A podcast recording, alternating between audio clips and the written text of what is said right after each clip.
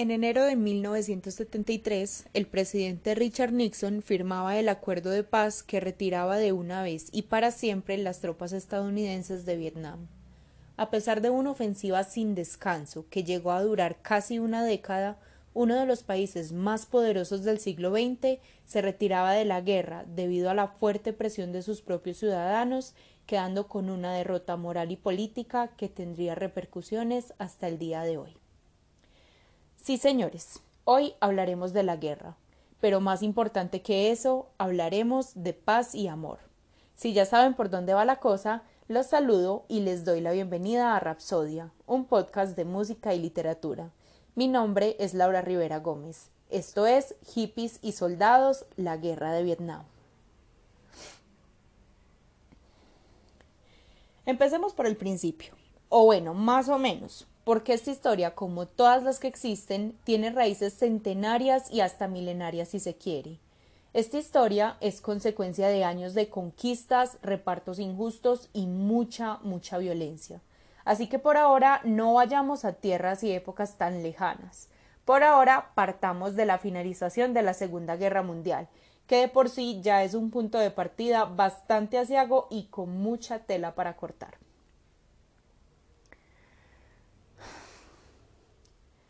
Tras la derrota de Alemania se generó un ambiente que más que paz trajo una tensa calma. Entre los habitantes del mundo aún subyacía un terror profundo causado por la invención y utilización de la bomba atómica. Así que tras la Segunda Guerra Mundial lo que se crea realmente es un nuevo orden geopolítico. Estados Unidos y la entonces aún existente Unión Soviética eran las dos nuevas potencias mundiales indiscutibles, pero habían dos problemas Primero, tenían ideologías políticas y económicas completamente opuestas, y segundo, hacían parte de una historia de imperios y naciones que nunca se han conformado con compartir el poder, así que tanto la una como la otra querían ser la gran potencia, ser el regente y estandarte para las demás naciones. ¿Qué pasa entonces? Que los dos países deben competir en todas las áreas posibles para minar la influencia y el poder del otro. Quisiéramos decir que no se engarzaron en otra guerra porque la devastación de la Segunda Guerra Mundial les había enseñado el despropósito que es masacrarse los unos a los otros. Pero no, lamentablemente, lo único que detuvo esta guerra fue la amenaza de la bomba atómica pendiendo sobre cada una de sus cabezas. Bajo estas circunstancias es que nace la Guerra Fría, que no es tan inocente como nos han hecho creer.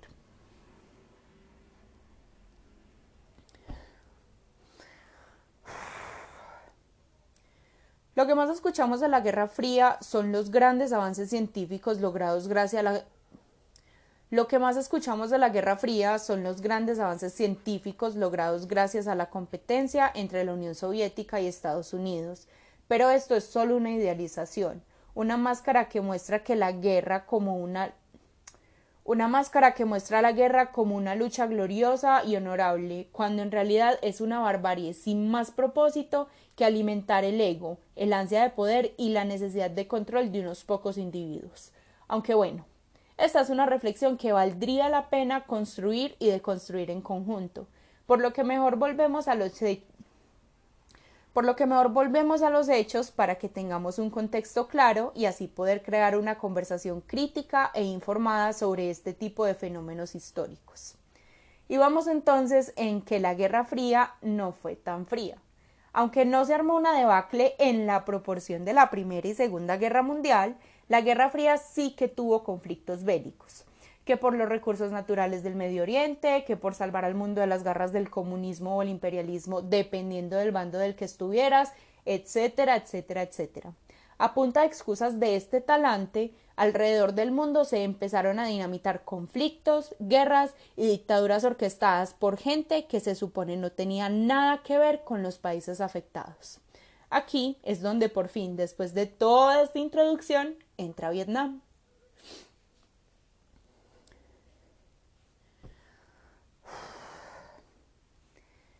Empecemos aquí. Un cuerpo sin nombre. Una tarde de 1969, el pelotón recibió fuego de francotiradores desde una sucia desde una sucia aldehuela junto al mar de la China meridional. Duró apenas un minuto o dos y nadie resultó herido, pero aún así el teniente Jimmy Cross llamó por radio y pidió fuego aéreo. En la media hora siguiente vimos arder el lugar. Era una fresca mañana brillante, como de principios de otoño, y los reactores eran de un negro lustroso contra el cielo. Cuando terminó, formamos una fila irregular y avanzamos hacia el este a través de la aldea. Era una ruina. Recuerdo el olor de la paja quemada. Recuerdo cercas. Era una ruina. Recuerdo el olor de la paja quemada. Recuerdo cercas rotas y árboles arrancados y montones de piedra y ladrillo y cerámica. El lugar estaba desierto.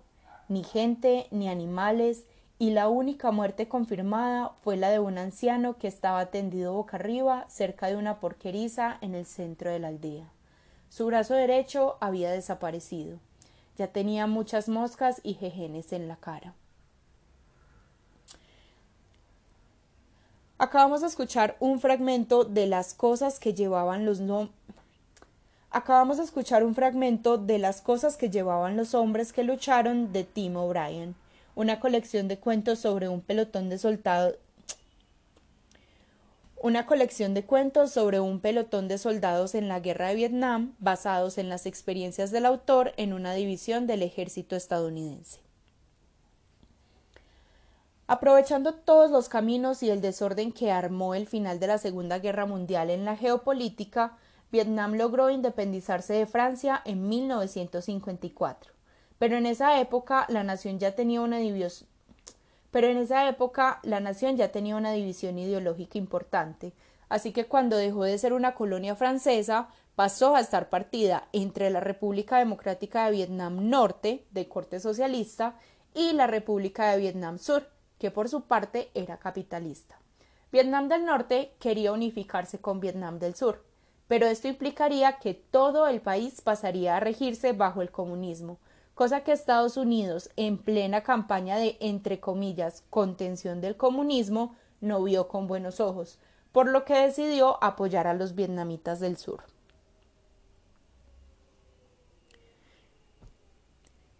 En 1968, Estados Unidos ya tenía aproximadamente para 1968, Estados Unidos ya tenía aproximadamente 500.000 soldados combatiendo contra el Frente Nacional de Liberación de Vietnam, comúnmente conocido como Vietcong.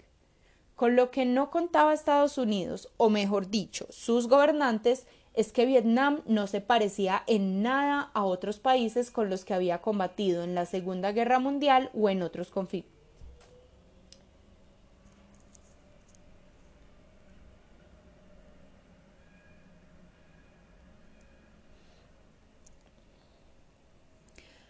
Para 1968, Estados Unidos ya tenía aproximadamente 500.000 soldados combatiendo contra el Frente Nacional de Liberación de Vietnam, comúnmente conocido como Vietcong. Con lo que no contaba Estados Unidos, o mejor dicho, sus gobernantes, es que Vietnam no se parecía en nada a otros países con los que había combatido en la Segunda Guerra Mundial o en otros conflictos bélicos.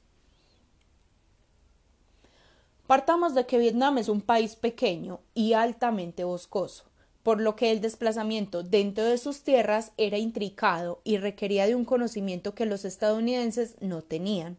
Además, los vietnamitas del norte estaban al corriente Además, los vietnamitas del norte estaban al corriente de las Además, los vietnamitas del norte estaban al corriente de las tácticas de guerra de su enemigo, cosa que tampoco pasaba en sentido contrario. Los vietnamitas tenían entonces conocimiento del terreno y del adversario, por lo que marcaron la pauta en una guerra que fue característica por no tener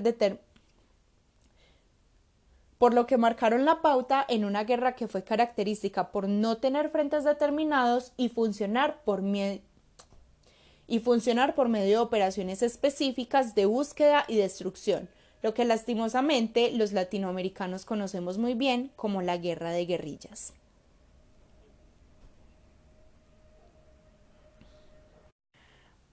Vietnam tenía en teoría Vietnam tenía en teoría todas las de ganar.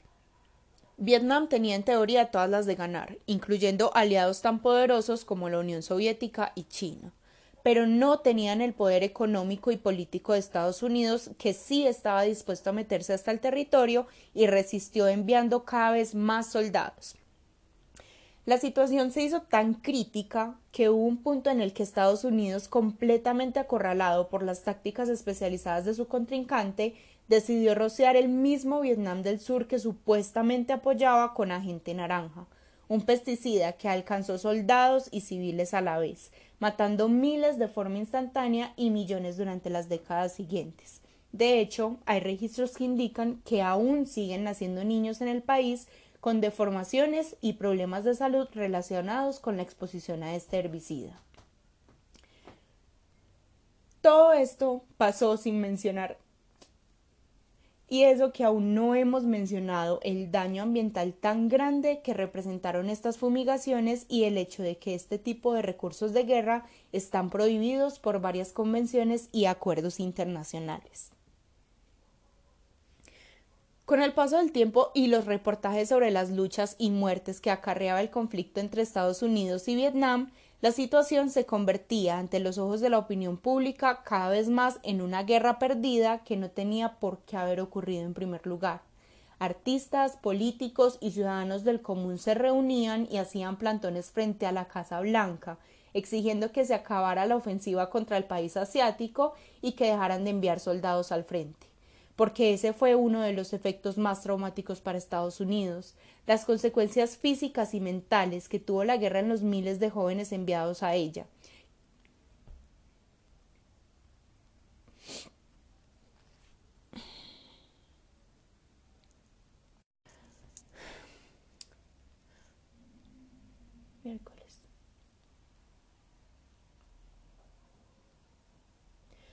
Porque ese fue uno de los efectos más traumáticos para Estados Unidos, las consecuencias físicas y mentales que tuvo la guerra en los miles de jóvenes enviados a ella, ya que fue precisamente en los tiempos de la guerra de Vietnam cuando se empezó a hablar más del desorden de estrés postraumático y cómo podía ser de quienes lo sufrían y cómo podía ser de quienes lo sufrían personas retraídas, dependientes o terriblemente violentas. Era su tercer periodo en, Era su tercer periodo en Vietnam. En 1965 había sido el único superviviente de un pelotón barrido en su tercer Era su tercer periodo en Vietnam. En 1965 había sido el único superviviente de un pelotón barrido a la entrada del Valle de la Drang. Era su tercer periodo. Era su tercer periodo en Vietnam. En 1965 había sido el único superviviente de un pelotón barrido a la entrada del Valle de la Drang. En el 66 había vuelto con las fuerzas especiales y una mañana, después de una emboscada, estuvo escondido bajo los cadáveres de sus compañeros mientras los Vietcongs los repasaban, cuchillo en mano, asegurándose. Quitaron a los cadáveres los uniformes y el resto del equipo hasta las gorras, y por fin se fueron, riendo. Después de esto no le quedaba ya en la guerra más que los lurps. La verdad es que ya no consigo acostumbrarme al mundo, decía. Me contó que cuando volvió a la última vez a casa de sus padres se pasaba el día sentado en su habitación, y a veces sacaba un rifle de casa por la ventana y apuntaba con él a la gente y a los coches que pasaban por delante hasta que la única sensación consciente se centraba en la punta de aquel único dedo. Los de la casa los de casa se ponían muy nerviosos, dijo, pero también allí en la guerra ponía pero también allí en la guerra ponía nerviosa a la gente, también allí. Escuchamos brevemente Escuchamos un breve fragmento de la brillante Nina Simón y antes que ella un fragmento ah,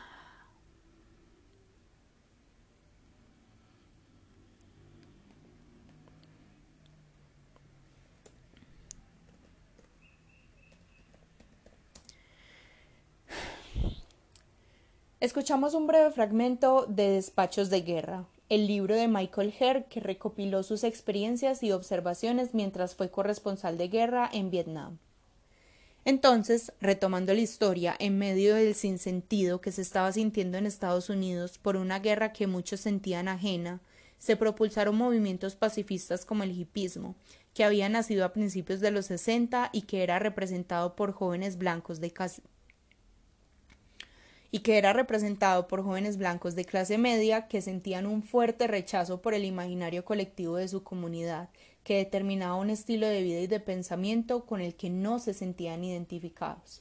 Pero no solo ellos se alzaron en contra de la cultura bélica del país, negritudes y otros sectores minoritarios también se manifestaron, rehusándose a ser parte del conflicto y recibiendo las más crudas represalias y hostigamientos y recibiendo las más crudas represalias y hostigamientos por parte de la fuerza pública. Para la muestra de un botón, ni la fama ni el dinero le sirvieron a Muhammad Ali, quien fue quizás el mejor boxeador de la historia cuando se negó a participar en la guerra, por lo que su título mundial le fue arrebatado y su imagen pública manchada. Así que unos desde el privilegio y otros desde la resistencia se hicieron un eco cada vez más y más grande, hasta que el gobierno de Estados Unidos tuvo que hacer frente a la opinión pública e iniciar una retirada a cuotas de sus tropas. Finalmente, en 1973, cuando se firmó el acuerdo de paz, poco quedaba del país norteamericano en tierras vietnamitas. Hagamos una pausa. Nos hemos encarretado tanto con la historia que se me ha...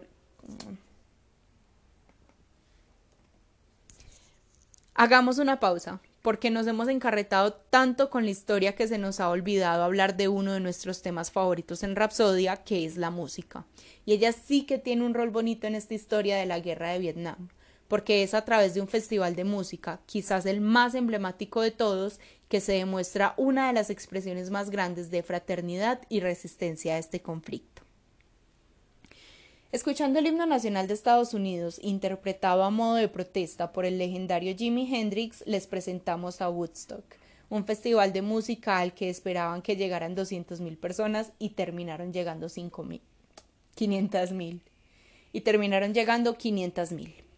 Este evento se dio justo en el momento en que los ánimos se encontraban más caldeados respecto a la guerra de Vietnam, por lo que terminó convirtiéndose en una plataforma de protesta contra las decisiones del gobierno en el que estrellas como Jimi Hendrix, que ya lo mencionamos, The Who y Janis Joplin se manifestaron en favor del amor y el fin de la guerra. Ya de vuelta en la historia, quisiéramos decir por fin que en 1973 se acabó la guerra de Vietnam, pero lo único que pasó con el retiro de Estados Unidos fue que el conflicto volvió a ser interno. No fue hasta el 30 de abril de 1975 que por fin se declaró el fin de la guerra, debido a la toma que hicieron los Vietcong de Saigón, la capital de Vietnam del Sur, forzando a la rendición y la unificación final del país convertido en la República Socialista de Vietnam. El mes en cuestión era abril, el mes más cruel. Fue el mes en que una guerra que llevaba librándose mucho tiempo perdió sus extremidades. Fue el mes en que una guerra que llevaba librándose mucho tiempo perdió sus extremidades, como sucede siempre con las guerras. Fue un mes que lo significó todo para la población de nuestro pequeño rincón del mundo, y nada para la mayoría de la gente del resto del planeta. Fue un mes que supuso al mismo tiempo el final de una guerra y el principio de bueno, paz no es la palabra apropiada, ¿verdad que no, querido comandante? Acabamos de escuchar un fragmento del libro El simpatizante de Viet Thanh Nguyen, una historia posterior a la guerra en la que unos militares del sur de Vietnam escapan a Los Ángeles sin saber que hay un espía del Vietcong, sin saber que hay un espía del Vietcong entre ellos. Desde que finalizó la guerra, Vietnam se enfrenta a una lenta recuperación ecológica, social y humana, mientras Estados Unidos lidia con una lección impresionante que nunca nadie se hubiera atrevido a adivinar. Esta guerra, como todas las otras, se ha contado de todas las formas posibles y definitivamente después de este podcast aún quedan muchas cosas por conocer y explorar de ella. Y explorar de ella. Solo me queda recomendarles cada una de las lecturas que les compartimos hoy y tantas otras que valen la pena para conocer este pedacito de historia que nos ocupa hoy. También les recomiendo la película Full Metal Jacket de Stanley Kubrick, que es una verdadera joya y que cuenta las vidas de varios soldados en un relato crudo y extraño como la guerra misma. Muchas gracias por Muchas gracias por acompañarnos en una nueva edición de Rapsodia y muchas gracias a Mateo Navarro y Eliana Alzate por prestarnos sus voces. Nos escucharemos la próxima con un poquito de música, otro de literatura y con muchas historias por compartir.